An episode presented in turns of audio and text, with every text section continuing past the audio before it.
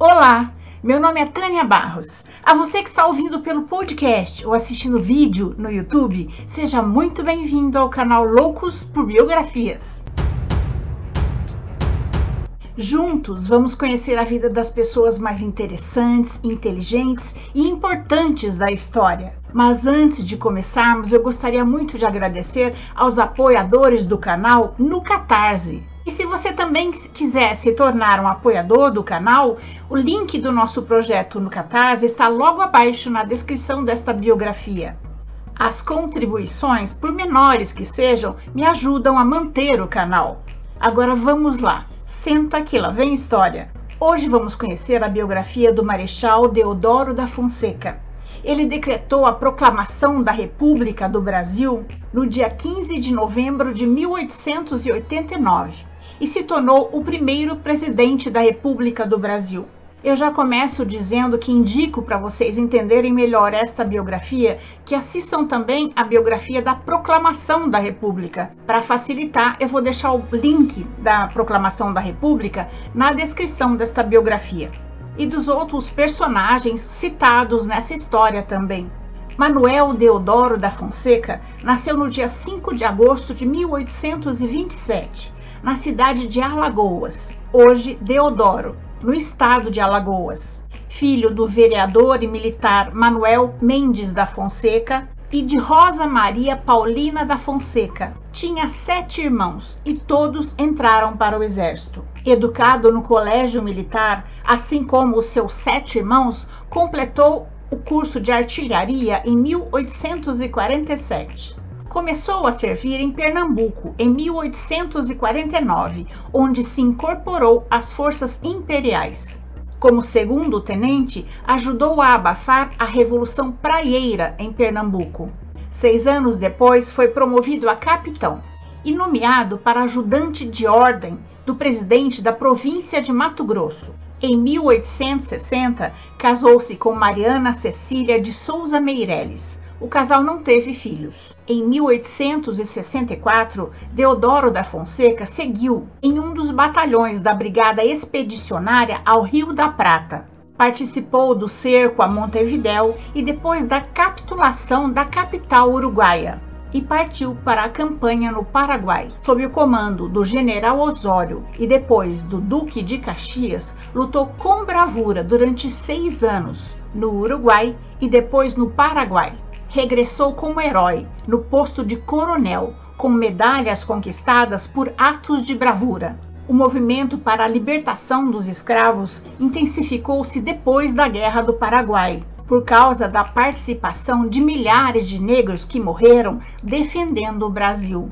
O exército então assumiu a defesa da abolição e se negou a perseguir os negros que fugiam. O ideal da república já havia surgido no Brasil através de vários movimentos, tanto na colônia com a Guerra dos Mascates, Inconfidência Mineira, a Conjuração Baiana, como no Império, com a Confederação do Equador, Sabinada, Guerra dos Farrapos, e a Revolução Praieira. Mas foi a partir de 1870 que as ideias republicanas se propagaram rapidamente e várias províncias criaram seus próprios partidos republicanos. Em 1873, Deodoro da Fonseca foi promovido a brigadeiro. Nessa época, tanto abolicionistas como republicanos buscavam a adesão do exército. Em 1884, Deodoro da Fonseca foi promovido a marechal de campo. No ano seguinte, foi promovido a vice-presidente da República do Rio Grande do Sul. Em 1886, o Barão de Lucena regressou à corte e Deodoro da Fonseca assumiu a presidência do Rio Grande do Sul, na qual a presença do exército era a mais significativa do país. O objetivo era transformar Deodoro num grande conservador e esteio militar do regime. A ideia de abolir a escravidão generalizava-se no exército, cujas fileiras eram formadas por negros e mulatos. A favor do império, só continuavam os velhos oficiais, que nutriam simpatia e admiração por Dom Pedro. Após o dia 13 de maio de 1888, quando a princesa Isabel assinou a Lei Áurea, libertando todos os escravos, quase ninguém mais acreditava que houvesse um terceiro reinado. Em primeiro lugar, porque eles não aceitavam que o Brasil fosse governado por uma mulher cujo marido era estrangeiro. Gastão de Orleans, o conde Deu, marido da princesa Isabel, era francês. Os produtores rurais e a aristocracia cafeeira do oeste paulista ficaram revoltados com a abolição porque perderam muito dinheiro com a libertação dos seus escravos e muitos ficaram endividados. Em 1889, a crise chegou ao cume quando Benjamin Constant, professor da escola militar, foi convidado a liderar um movimento que deporia o imperador. No início de 1889, ninguém poderia imaginar que o marechal brasileiro terminaria o ano como líder do movimento responsável por derrubar Dom Pedro II e o próprio regime monárquico. Deodoro se considerava próximo ao imperador e os dois eram da mesma geração. O marechal tinha 62 anos e o imperador faria 64 no final daquele ano. Deodoro estava longe de ser um republicano e falava até de um dia acompanhar o caixão de Dom Pedro II segurando uma das alças tal sua admiração pelo imperador. Para entender como o praticamente monarquista Deodoro virou a casaca e se tornou o personagem central do nascimento da República, é preciso ter em mente o ressentimento que os militares vinham cultivando em relação ao governo central desde o início do Brasil Imperial, quando quem mandava era uma amálgama formada pela família real nobres políticos civis que eram chamados pejorativamente de casacas e grandes proprietários rurais. Os militares só acumularam prestígio junto ao império depois da vitória na Guerra do Paraguai. Mas prestígio não era suficiente. Eles queriam aumento de salário, melhoria no sistema de promoção de carreira e a permissão para opinar sobre posições políticas o que era proibido na época. Dom Pedro II não aceitou nenhuma das reivindicações e os militares se sentiram traídos. Então, republicanos civis e militares juntaram forças e partiram para o Vale Tudo. Decidiram que o dia 20 de novembro seria o dia do levante contra a monarquia. O Marechal Deodoro da Fonseca, o mais prestigiado oficial daquele tempo, foi escolhido para chefiar o Partido Revolucionário Evolucionista. Ele estava magoado por causa da guerra do Paraguai, mas tinha carinho por Dom Pedro e estava relutante em aceitar. Então, no dia 14 de novembro, com o objetivo de agitar os meios militares, o Major Solon espalhou um boato de que Afonso Celso de Assis Figueiredo, o Visconde de Ouro Preto, havia decretado a prisão de Deodoro e de Benjamin Constant. Foi isso que fez Deodoro, mesmo adoentado, mudar de ideia e resolver confrontar o governo imperial. Na manhã de 15 de novembro de 1889, o adoentado Deodoro montou em seu cavalo e juntou-se aos soldados no quartel-general do Exército no campo de Santana, no Rio de Janeiro, e depôs o ministério do Visconde de Ouro Preto, avisando que um novo gabinete seria organizado, segundo uma lista de nomes que ele levaria a Dom Pedro II. Era uma inédita e relevante intervenção do Exército no governo do país, mas sem uma explícita mudança de regime Segundo relatos, no momento chave de sua atuação no episódio, Deodoro da Fonseca teria dado vivas ao imperador e não à república. Nem sequer houve uma proclamação da república frente à população, que não sabia direito o que era aquilo. Muitos acreditavam que estava tendo uma parada militar. Só no final da tarde, na Câmara Municipal do Rio de Janeiro, foi assinado um manifesto que decretou o fim da monarquia e os republicanos tomaram o poder.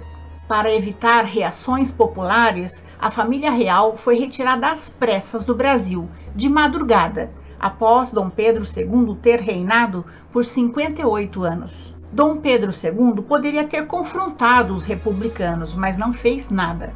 O monarquista André Rebouças chegou a sugerir que eles organizassem uma reação nas províncias, mas Dom Pedro II não aceitou. Ele estava muito doente, sofria com a sua diabetes e não criou obstáculos aos seus algozes republicanos. Reclamou apenas do horário que foi mandado para o exílio, de madrugada. Assim, imposta a trancos e barrancos, nasceu a República Brasileira. O Marechal Deodoro da Fonseca assumiu imediatamente o governo provisório, devendo permanecer no cargo até que fosse elaborada uma nova Constituição. Durante a maior parte dos seus dois anos e uma semana no poder, o Marechal Deodoro não foi presidente, mas chefe do governo provisório, período em que o país se desfez da Constituição Imperial de 1824 e deu início a uma nova Constituinte, para que fossem estruturadas as regras do novo regime. Foi uma época marcada por caçar as bruxas, censura à imprensa, eliminação de nomes, títulos e símbolos da era monárquica. Em seu afã mudancista, os republicanos inventaram uma nova bandeira para o Brasil, que era basicamente cópia da americana, só que nas cores verde, amarelo e azul. Deodoro reagiu, deixando transparecer seu apreço pelos símbolos do regime que ele mesmo ajudou a derrubar. A estrutura da bandeira se manteve, com o losango amarelo sob o fundo verde, sendo que o brasão imperial foi substituído pelo círculo azul com os dizeres Ordem e Progresso, referência ao mote positivista de Auguste Comte, que inspirava tanto os republicanos quanto os militares. Houve também um concurso para um novo hino nacional e a homenagem ao vencedor. Mas a população detestou a nova música e protestou. Deodoro concordou com o povo e fez o seguinte arranjo: a música vencedora do concurso se tornou hino da proclamação da República. Liberdade, liberdade, abre as asas sobre nós das lutas na tempestade, dá que ouçamos a tua voz. Se parecer familiar, é provavelmente porque uma adaptação dos versos foi usada no samba enredo da Imperatriz Leopoldinense, no Carnaval de 1989, ano do centenário da proclamação da República. Em 24 de fevereiro de 1891 foi promulgada a primeira Constituição Republicana. No dia seguinte, o Marechal Deodoro da Fonseca foi eleito em um pleito indireto pelo Congresso Nacional como o primeiro presidente da República e Floriano Peixoto como vice-presidente. Como chefe do governo provisório, Deodoro venceu por 129 votos a 97 votos o político civil e republicano histórico Prudente de Moraes que se tornou mais tarde o terceiro presidente da República do Brasil. Mas o Marechal Deodoro carecia de habilidade política.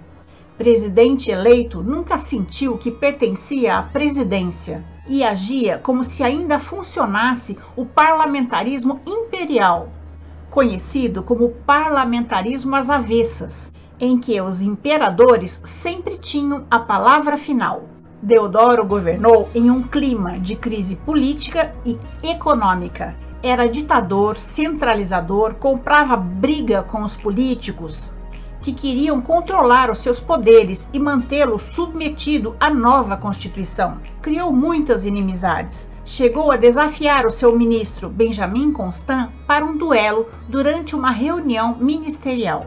O presidente enfrentou a oposição do Congresso Nacional, que propôs a lei de responsabilidades com o objetivo de restringir os poderes do Executivo Federal. Em consequência, Deodoro suspendeu direitos, perseguiu a imprensa e, em 3 de novembro de 1891, dissolveu o Congresso Nacional e decretou estado de sítio, uma medida excepcional em que um governo suspende, com aval do legislativo, direitos e garantias dos cidadãos durante situações de emergência. Sua ideia era governar com poderes ditatoriais, mas o golpe não vingou.